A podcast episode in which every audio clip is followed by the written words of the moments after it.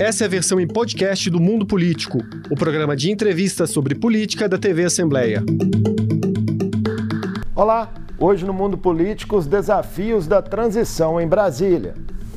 Como tem transcorrido o trabalho da equipe nomeada pelo presidente eleito para mapear a situação da máquina pública federal? Quais áreas despertam maior preocupação?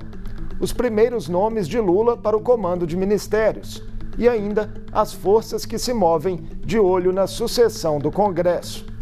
Eu vou conversar com o deputado federal Reginaldo Lopes, líder do PT na Câmara, que integra a equipe de transição e coordenou a campanha de Lula em Minas. Bem-vindo ao Mundo Político mais uma vez, deputado Reginaldo. Um prazer ter o senhor de novo conosco. Prazer meu, eu agradeço pela oportunidade.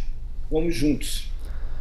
Deputado, o presidente Lula, que foi diplomado nessa segunda-feira, anunciou no fim da última semana os primeiros nomes que irão compor o ministério do futuro governo após muitas especulações sobre pressões do PT e de outros partidos que integram a Frente Ampla. Alguns nomes, né? Rui Costa na Casa Civil, Flávio Dino na Justiça, José Múcio na defesa, entre outros. E a escolha de maior repercussão, né, vista aí com algumas ressalvas por analistas políticos e econômicos, foi a de Fernando Haddad para o Ministério da Fazenda. Como o senhor viu essas indicações e, no caso de Haddad, o que sinaliza para a política econômica? Primeiro, o presidente Lula fez as indicações que eu diria mais do centro do governo Casa Civil, Ministério é, da Justiça, Ministério da Defesa, é, Ministério da Economia.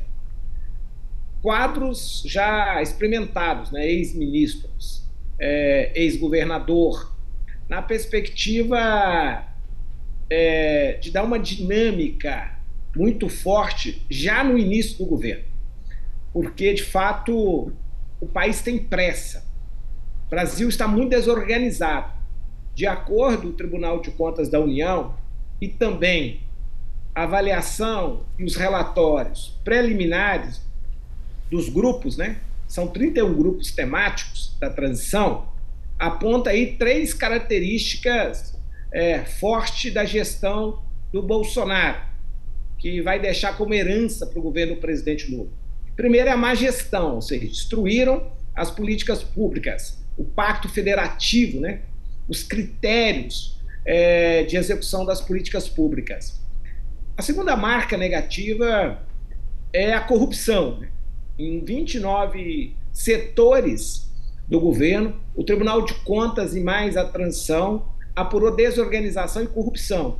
E por último, terceira marca, um rombo fiscal enorme é, do governo Bolsonaro. Mais de 400 bilhões mas também inúmeras incertezas do ponto de vista do futuro. Então, o ministro Fernando Haddad, ele conseguiu, na Prefeitura de São Paulo e também como ministro da Educação, formar uma equipe muito profissional, muito técnica. Então, eu tenho convicção que o próprio é, ministro Fernando Haddad, mas o próprio presidente Lula compreende que um país, para ter avanços sociais, para ter ganhos sociais, é fundamental a estabilidade econômica, a estabilidade fiscal. Qualquer avanço que não tenha a curto prazo, eu falo curto prazo, dois anos, é uma estabilidade fiscal, que é controlar a inflação, reduzir a taxa de juros para os empreendedores, você coloca em risco qualquer ganho social, seja da ampliação do Bolsa Família, que hoje nós vamos ampliar de forma permanente para 600 reais, e mais os 150 reais para cada criança menor de 6 anos de idade, ou seja, o reajuste do salário mínimo com ganho real, ou seja, para aumentar o poder de compra, né, para ampliar a base de consumo no Brasil, isso tudo se perde, Marco, se de fato não tiver uma política no centro da economia que dê ao país estabilidade fiscal. Então, isso tem que ser combinado com a estabilidade social. Então, nós apostamos que nós vamos combinar, num prazo de dois anos, nós vamos ter um ponto de equilíbrio nas contas primárias a partir da retomada do desenvolvimento econômico e também algumas ações que nós sinalizamos na PEC do Bolsa Família, por exemplo, uma nova regra fiscal para o país, do qual o ministro Fernando Haddad vai dialogar com a sociedade nesse próximo ano de 23. Uma regra fiscal que tem aquelas três palavrinhas importantes para qualquer democracia consolidada, para qualquer modelo econômico, que tenha credibilidade, que tenha previsibilidade, mas eu diria também que tem que ter, junto a essas duas palavras importantes na economia, que o modelo tenha sustentabilidade. Porque nós votamos sim contra a regra é, da lei de teto de gastos. Nós votamos contra a emenda constitucional 95, mas nós sempre denunciamos que esse é um instrumento fiscal ruim para o país, impede o Brasil de avançar. Quem defendia muito esta regra, governo Bolsonaro e Paulo Guedes, em quatro anos, eles romperam cinco vezes esta regra e vai romper agora, Marcos, pela sexta vez, porque a PEC do Bolsa Família traz e libera os 6,5% das receitas extraordinárias no limite de 23 bilhões para o Bolsonaro fechar suas contas, pagar aposentado, pagar a universidade, pagar as escolas técnicas. Portanto, eu confio muito na competência e na capacidade e na política econômica do presidente Lula para estabilizar o Brasil e fazer o Brasil crescer como nunca, com estabilidade fiscal, mas não deixando nenhum brasileiro para trás do ponto de vista da política social. Nós ainda vamos falar um pouco sobre a PEC de transição, deputado Reginaldo, mas é, vamos ainda sobre o primeiro escalão. Ainda restam aí várias definições. A tendência é que o PT tenha um espaço menor do que ocupou em governos anteriores do partido até em virtude da frente ampla que foi formada para a eleição de Lula? Acredito que sim. É bom dizer que nós vencemos uma eleição com o compromisso de unificar, com o compromisso de pacificar o país. E, ele, e conseguimos vencer as eleições no segundo turno num desenho de uma frente ampla. Isso significa que quando você tem aliados que ajudaram no processo democrático, ajudaram no processo eleitoral e ganharam a eleição juntamente conosco, é importante, é assim qualquer democracia do mundo, que esse campo político também participe do governo, né? Então, nesse sentido, eu acredito que o governo do presidente Lula será uma composição de uma frente mais ampla. O nome do senhor, deputado Reginaldo, aparece cotado para o Ministério da Educação, até pela sua longa atuação parlamentar em projetos no setor. Se for convidado, o senhor toparia assumir esse desafio aí em meio a várias críticas de desmonte de políticas no setor? O maior desafio que está colocado para o governo do presidente Lula, eu diria que é a reconstrução das políticas públicas do ponto de vista da proteção social. O segundo desafio é fazer mudanças mais profundas do ponto de vista de ter um projeto de nação, um projeto de país um projeto que passa pela educação de maneira sistêmica, né, da creche até a pós-graduação, mas que esteja junto num projeto de desenvolvimento nacional.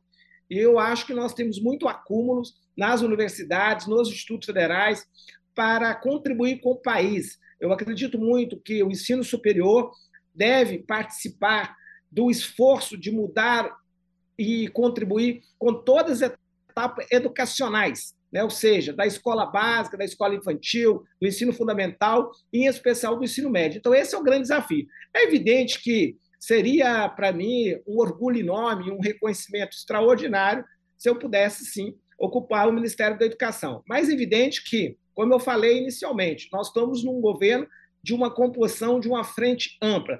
Então, ainda depende aí de várias articulações é, para decidir, de fato, quem vai ocupar é, os ministérios. Então, é, continuo aqui à disposição no meu país, à disposição de Minas, à disposição do presidente Lula. Estou à disposição para ajudar na governabilidade e no governo, aonde for melhor para a composição do governo do presidente Lula. Ainda seja que... na Câmara ou seja no Ministério. Ainda que não seja com o nome do senhor, o senhor crê que Minas Gerais será contemplada nesse primeiro escalão? O governo Lula tem é, dois compromissos, na minha opinião, com Minas. O primeiro compromisso, e eu vou ser, vamos dizer assim, alguém que vai estar junto, articulando é, para essas entregas de fato ocorrerem em Minas Gerais, que é é, aplicação de investimentos na área da infraestrutura. Minas Gerais é um estado da logística, é um estado da integração nacional. Como diz o poeta, um pequeno Brasil. Minas é, é que liga aí o sul, o sudeste com o nordeste. Portanto, é inaceitável que o Minas tenha uma infraestrutura que nós temos hoje. Nós não temos nenhuma infraestrutura adequada para o tamanho é, de Minas Gerais e da importância.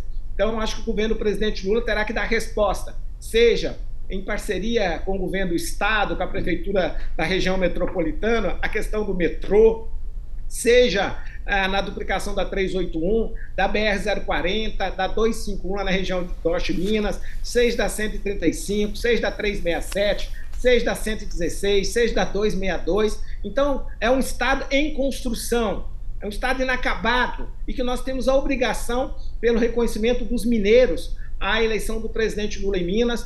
Eu quero aqui assumir compromisso que eu quero defender, quero estar ao lado do presidente Lula, mas também sempre reivindicando que Minas possa ser contemplado no ponto de vista dessas ações, né? Lógico, para além das políticas sociais, né?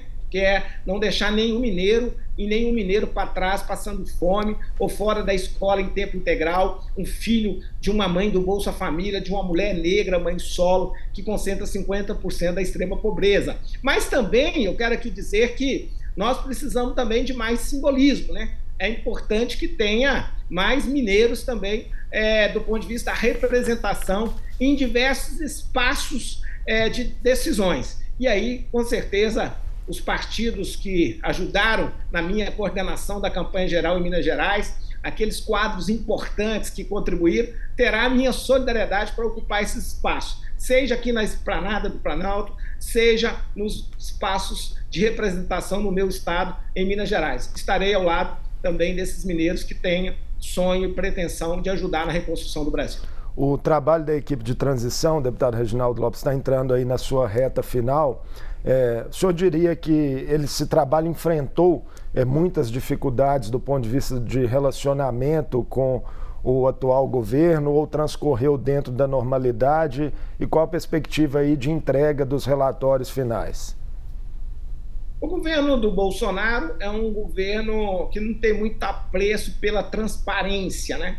Ele abusou ele utilizou mal uma lei que eu tenho maior orgulho de ter contribuído com a minha nação, com o meu país, que é a Lei de Acesso à Informação Pública.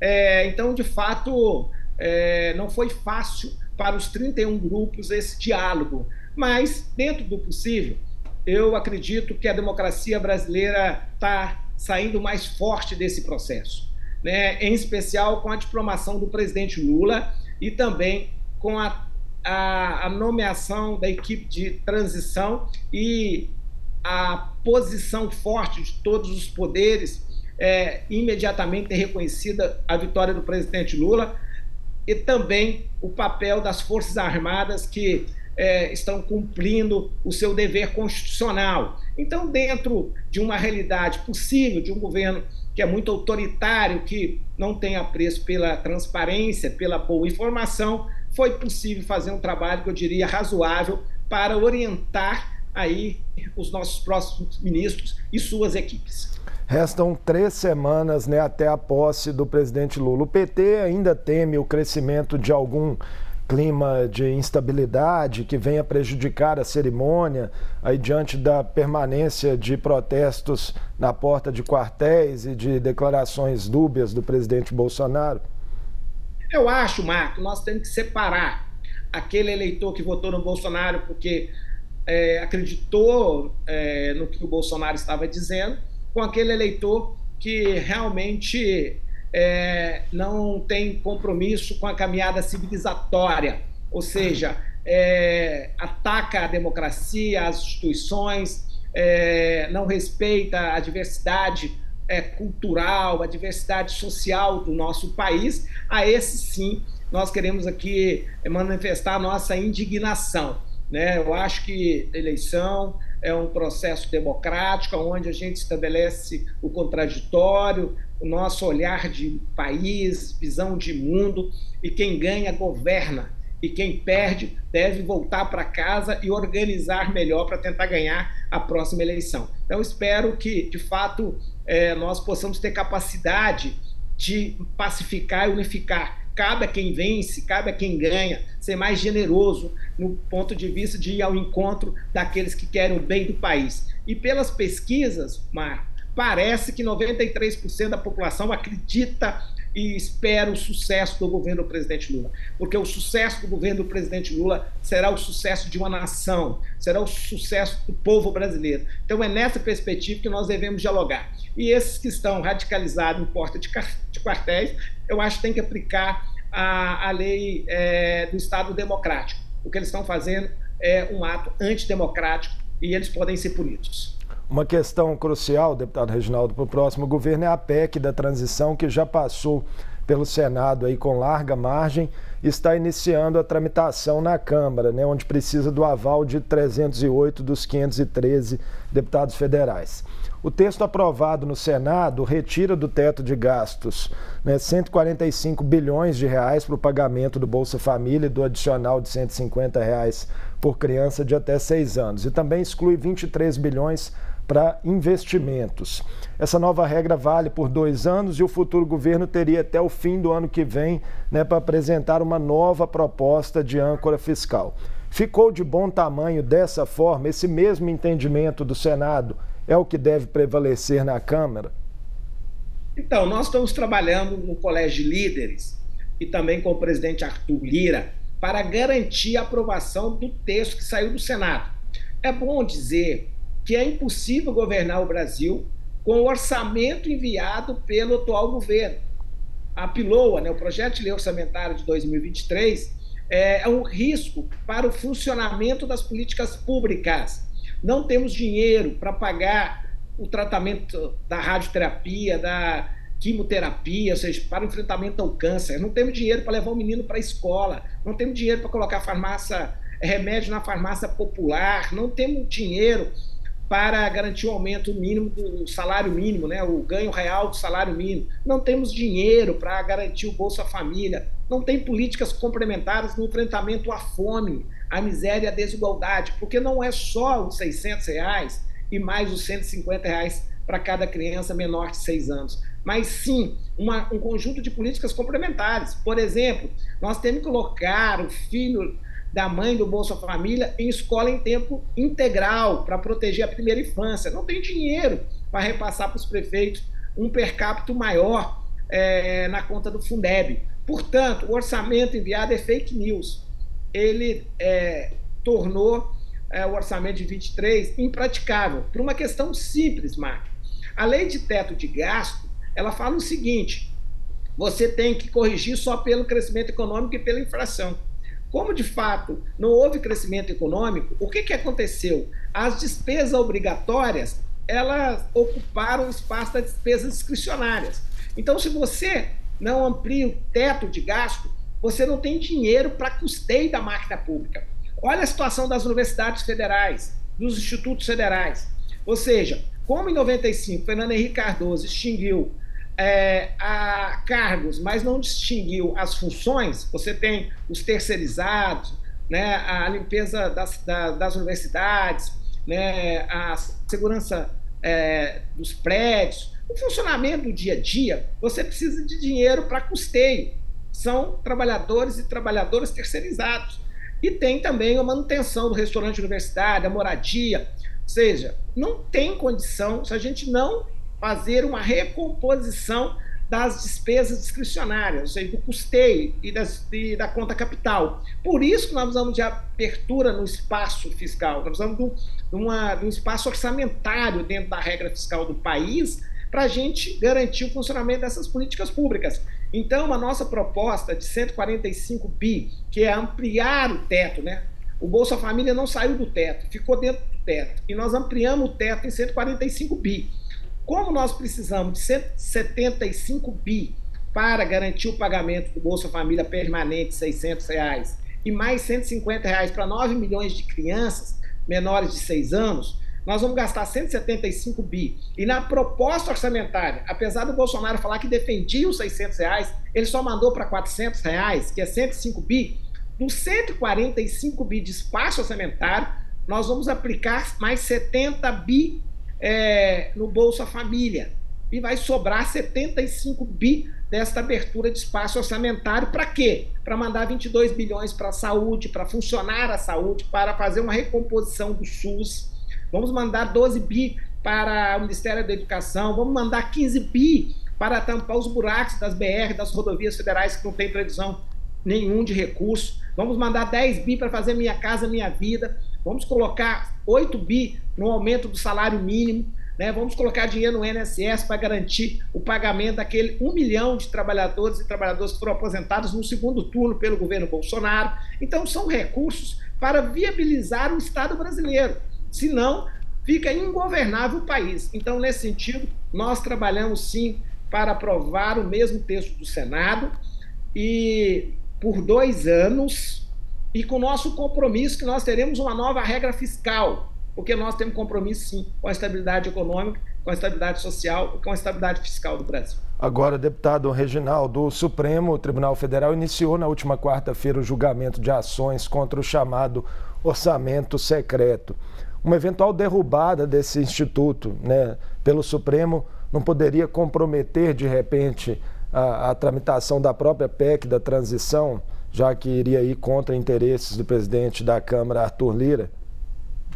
Eu acredito que são assuntos independentes, distintos. Né? É uma ação que tem mais de dois anos, que é, tramita no Supremo Tribunal Federal, que tem que ter um encaminhamento. Eu sempre acredito é, que as melhores saídas são pelas pela política. Então, nesse sentido, é, há um diálogo também é, das casas, né, da Câmara e do Senado, é, de apresentar uma solução ao Supremo Tribunal Federal aonde cumpre o que o Supremo entende que falta nessas emendas do relator, que é maior transparência, né? É, maior equidade na aplicação desses recursos, que esses recursos possam ser destinados a programas do governo, né? ou seja, as ações estratégicas para os programas de investimentos. Então, tem aberto ali um grande diálogo para que possa encontrar um caminho né, é, a partir da política para resolver é, e dar cada vez mais transparência na emenda do relator. Mas vai estar todo mundo de olho no Supremo essa semana, né, para ver qual decisão sai de lá. Sim, é um assunto que é, diretamente é, interfere é, nos interesses é, da ação parlamentar, né? É fato que o parlamento nos últimos tempos é, é, ganhou muita força, né? Porque, de fato, de uma maneira ou de outra, o Bolsonaro meio que terceirizou a responsabilidade, né? Ou seja, é como se a execução orçamentária saísse do executivo e fosse transferido para o legislativo, que na minha opinião isso seria um grave erro, né? Isso é inconstitucional, porque quem deve executar é sim o poder executivo e não o legislativo. O legislativo deve indicar e cabe ao executivo a decisão final de empenho e de pagamento e também é, de decisão se está dentro das ações estratégicas de desenvolvimento nacional. Eu acho, Marco, que as emendas parlamentares são legítimas, mas elas têm que estar dentro de um projeto estratégico de país, tem que ter 100% de transparência, né? E a decisão sempre deve ser do executivo. O PT já decidiu, deputado Reginaldo, apoiar as reeleições de Rodrigo Pacheco para o Senado e de Arthur Lira para a Câmara. O que foi determinante, sobretudo em relação à Lira, né, que vinha demonstrando maior alinhamento ao governo Bolsonaro. Seu, a sua postura colaborativa.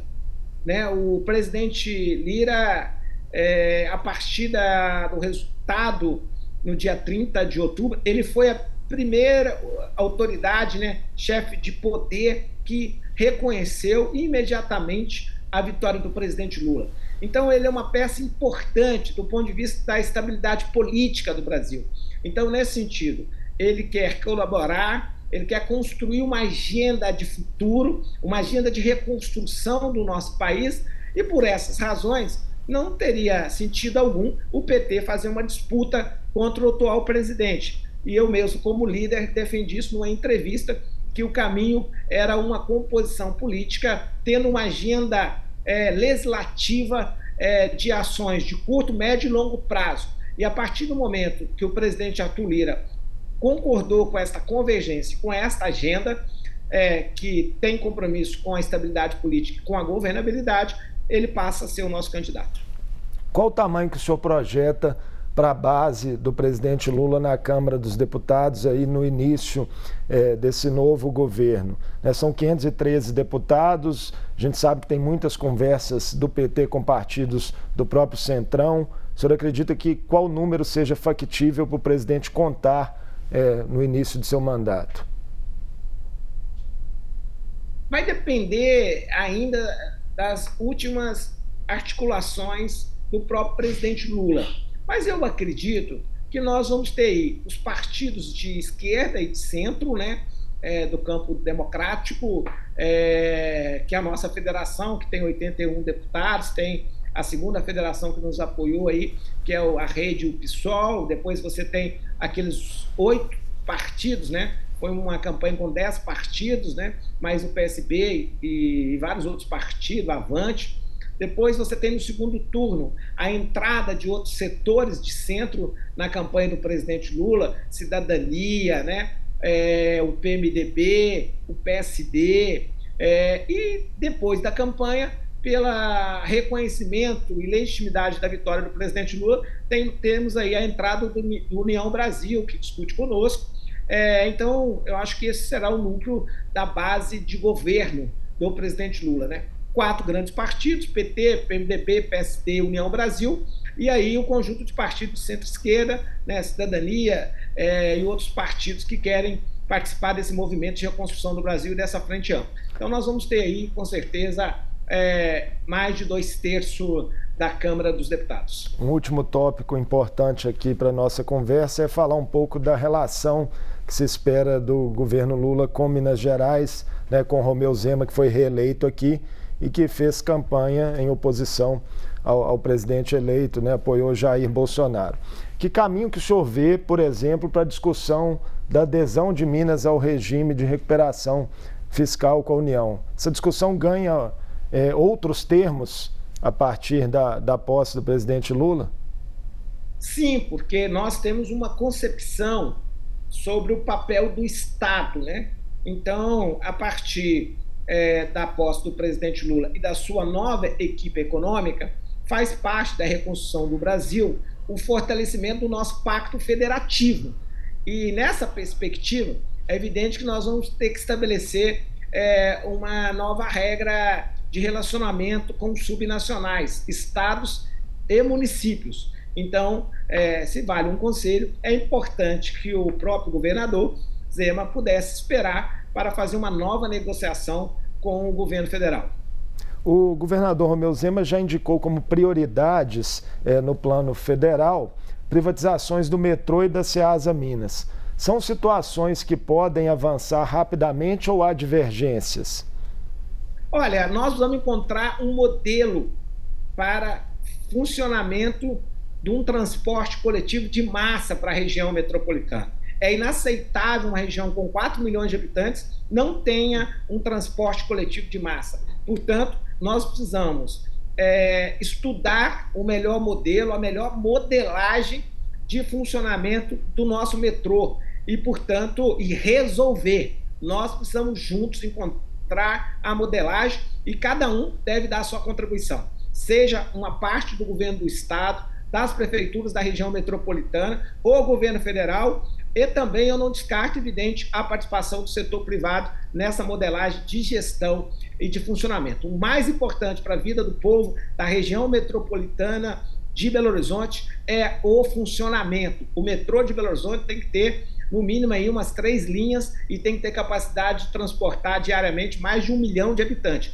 porque senão ele se torna inviável. E aí o povo da região metropolitana vai cobrar de nós que voltamos ao poder e também do governador Zema e dos prefeitos da região a incapacidade de resolver. De uma forma geral, o senhor acredita que a relação de Lula com Zema pode se dar de maneira similar à que ocorreu, por exemplo, entre Lula e Aécio, quando o ex-presidente é, ocupou o cargo é, no país pela primeira vez? Com certeza. Nós temos a, a tarefa, e sempre no exercício do poder, é, federal, no, o nosso conceito é republicano. Nós somos eleitos para resolver os problemas do povo brasileiro. Isso inclui também resolver uh, os problemas de Minas e dos meus conterrâneos e conterrâneas. Portanto, a nossa relação da nossa parte será sempre baseada no diálogo e na colaboração, uma relação federativa, com respeito e parceria. Deputado Reginaldo Lopes, muito obrigado por essa conversa conosco aqui no Mundo Político. Boa sorte aí na reta final dos trabalhos desse ano de 2022 em Brasília. Marco, eu que agradeço pelo convite e estamos sempre à disposição para trocar ideias e saberes. Muito obrigado. Um abraço, até a próxima. Eu conversei com o deputado federal Reginaldo Lopes, líder do PT na Câmara. Falamos sobre o trabalho da equipe de transição em Brasília, a formação do primeiro escalão e a relação do futuro governo Lula com o Congresso e com Minas Gerais. O Mundo Político fica por aqui. Obrigado por nos acompanhar e até o próximo programa. O Mundo Político é uma realização da TV Assembleia de Minas Gerais.